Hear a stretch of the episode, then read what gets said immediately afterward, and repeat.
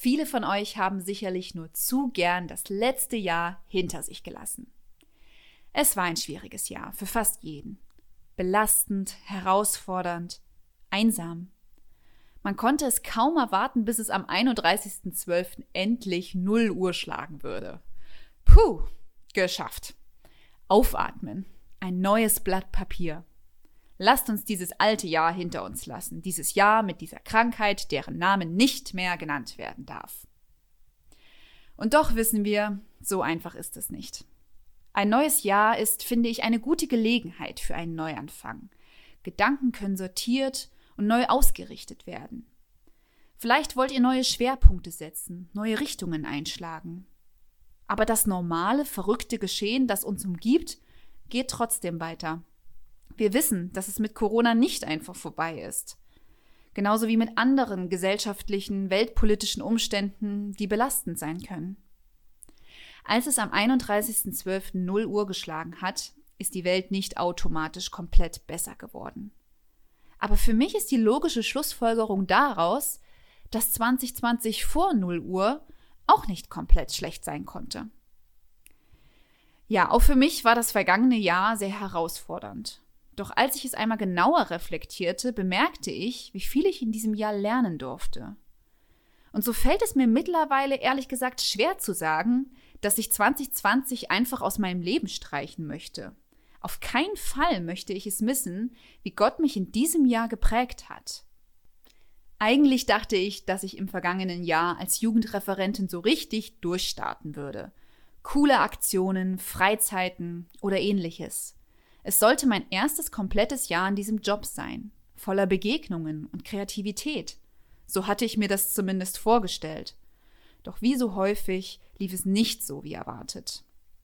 Am Anfang fiel es mir sehr schwer, damit umzugehen. Und wenn ich mal ehrlich bin, fiel es mir eigentlich das ganze Jahr schwer. Doch wenn ich jetzt zurückschaue, merke ich, dass äußerlich zwar nicht so viel los war, wie ich geplant hatte, aber dafür innerlich eine Menge. Innerlich durfte ich wachsen und reifen. Es war ein bisschen wie, als würde Gott sagen, Konstanze, halt mal noch für mindestens ein Jahr die Füße still. Nimm dir erstmal Zeit für dich.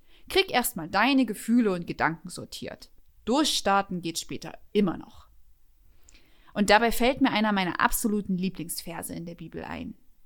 Er steht in Römer 8, der Vers 28. Das eine aber wissen wir, wer Gott liebt, dem dient alles, was geschieht, zum Guten. Gottes Plan für uns ist nicht, dass wir uns immer gut fühlen, dass immer alles schön und alle Umstände ideal sind. Das steht nirgendwo in der Bibel. Im Gegenteil. Jesus selbst kündigt an, dass es hart wird, dass es nicht einfach wird auf dieser Erde. Doch Gottes Plan für uns ist so viel größer als ein gutes Gefühl und schöne Umstände. Er hat so viel mehr für uns als das. Die Perspektive Ewigkeit, ewigen inneren Frieden mit ihm, unserem Schöpfer, anderen und uns selbst. Das erinnert mich an etwas, was eine christliche Bloggerin auf ihrem Instagram-Profil namens Honigdusche mal gesagt hat. Schwer bedeutet nicht schlecht, und wenn etwas hart ist, ist es nicht automatisch falsch. Wir können trotz Schwierigkeiten glücklich sein. Wirklich glücklich und zufrieden kann nur der sein, der keine Angst mehr vor Schwierigkeiten haben muss. Zugegeben, das ist leicht zu sagen, wenn es einem gerade gut geht. Aber gerade wenn es mir gut geht, möchte ich mir das bewusst machen, um die nächste schlechte Zeit besser aushalten zu können. Und ja, manchmal ist es wirklich nur das, ein Aushalten. Und das darf es auch sein. Manchmal ist mehr nicht möglich. Und wir können erst im Rückblick sehen, wo dabei der Sinn war. Und manchmal können wir den hier auf dieser Erde auch niemals erkennen. Aber das Entscheidende ist, Gottes Plan für dich geht über das Leben auf dieser Erde hinaus.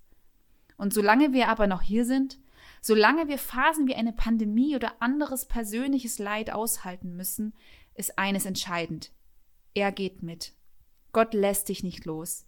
Er leidet mit dir und führt dich durch das Leid hindurch so wie es in dem bekannten Psalm 23 im Vers 4 steht. Auch wenn es durch dunkle Täler geht, fürchte ich kein Unglück, denn du, Herr, bist bei mir. Und er wird alles zum Guten dienen lassen, auch wenn wir es nicht sehen können. Ich möchte dich ermutigen, darauf zu vertrauen. Wage dieses Vertrauen. Probier es aus. Du kannst nichts verlieren.